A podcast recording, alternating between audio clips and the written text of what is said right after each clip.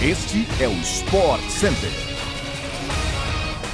Estamos chegando com mais uma edição do nosso podcast do Sport Center. Não se esqueça de seguir o nosso programa no seu agregador favorito de podcasts e também de nos avaliar. Estamos no ar de segunda a sexta-feira, às seis da manhã, e aquela edição extra às sextas à tarde. Tudo bem, Edu Elias? Seja bem-vindo. Bom dia para você. Tudo bem, um beijo. Bom dia, beijo para você também. Bom dia, fã de esporte. Vamos nessa. Vamos falar de muita coisa boa hoje. Tem NBA, Premier League, Jorge Jesus dizendo que não volta ao Brasil e muito mais. Fique ligado também que o Sport Center vai ao ar diariamente com as principais notícias do esporte. Hoje são três edições ao vivo pela ESPN e no Star Plus. 11 da manhã, 8 da noite e 11, quase ali fechando o dia. Eu tô nessa fechando o último Sport Center. Vamos lá, solta a vinheta.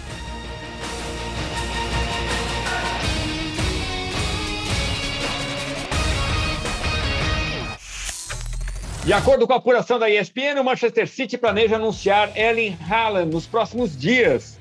O cobiçado centroavante norueguês, atualmente no Borussia Dortmund, estaria finalizando os detalhes do acordo para que Haaland possa viajar à Inglaterra. Até a gravação desta edição do Sport Center, no entanto, o anúncio oficial ainda não foi feito. O City venceu a concorrência de gigantes como Real Madrid, Barcelona e Bayern de Munique, que também se interessaram pelo craque nos últimos meses. Fontes disseram à ESPN que a possibilidade de um anúncio coincida com os 10 anos do histórico gol decisivo de Sérgio Agüero no título da Premier League de 2012. 10 anos, então, né?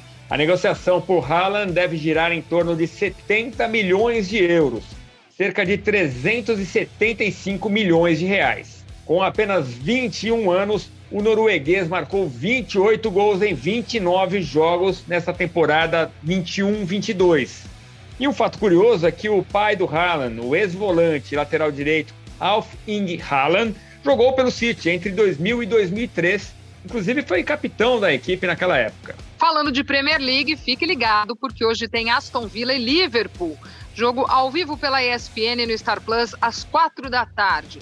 Depois de um empate na rodada passada, o time de Jürgen Klopp busca a vitória para seguir incomodando o City na briga pelo título do campeonato. Será também o reencontro do brasileiro Felipe Coutinho com seu ex-time. Segundo revelado ontem pela ESPN americana, o pivô Nikola Jokic, do Denver Nuggets, foi o mais votado para o prêmio de MVP da temporada regular da NBA em 2021 e 22 e será confirmado formalmente como o melhor jogador do ano nos próximos dias.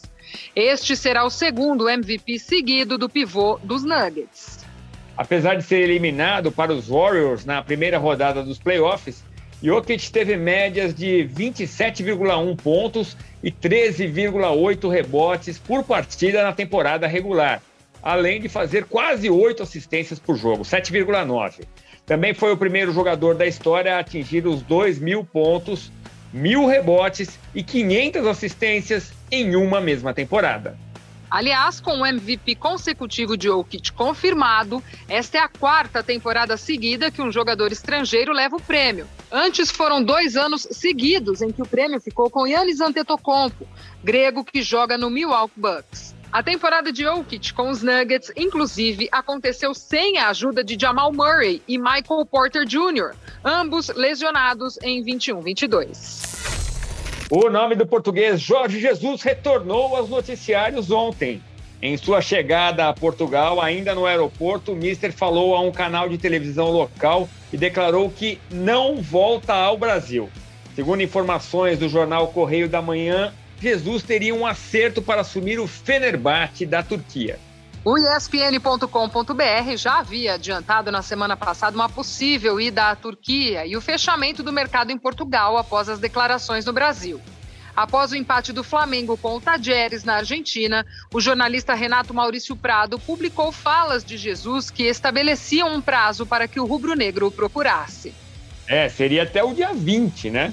As declarações Isso. teriam acontecido em um encontro de torcedores do Fla para assistir ao jogo na casa do ex-presidente do clube, Kleber Leite. O Mister também já havia confirmado uma proposta do Fenerbahçe que pode anunciar o novo treinador a qualquer momento, nas palavras do jornal português. Também foi noticiado ontem que Rodolfo Landim, presidente do Flamengo, afirmou que não fala com Jesus desde 2020 e que trocaram apenas mensagens de Natal e Ano Novo. O dirigente máximo do Flamengo também deu apoio a Paulo Souza, atual comandante da equipe.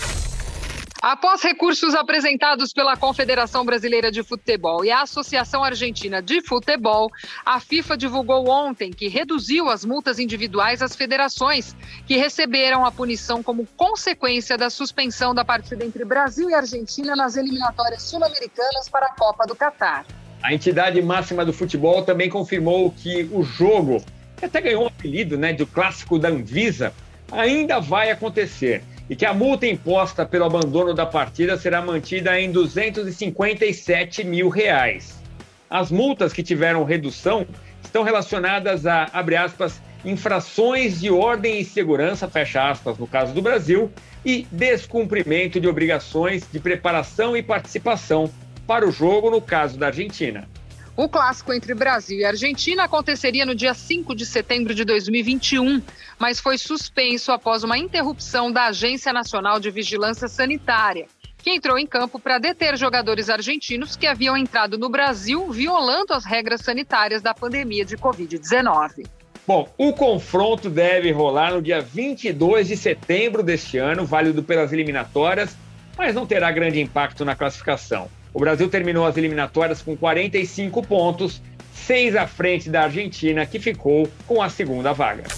Chegamos ao fim de mais um episódio do Sport Center, o programa esportivo mais informativo das suas manhãs. Valeu, Glaucio, até mais. Bom, Edu, a gente se vê. Um beijo grande, ótimo dia para quem está conosco. Até a próxima.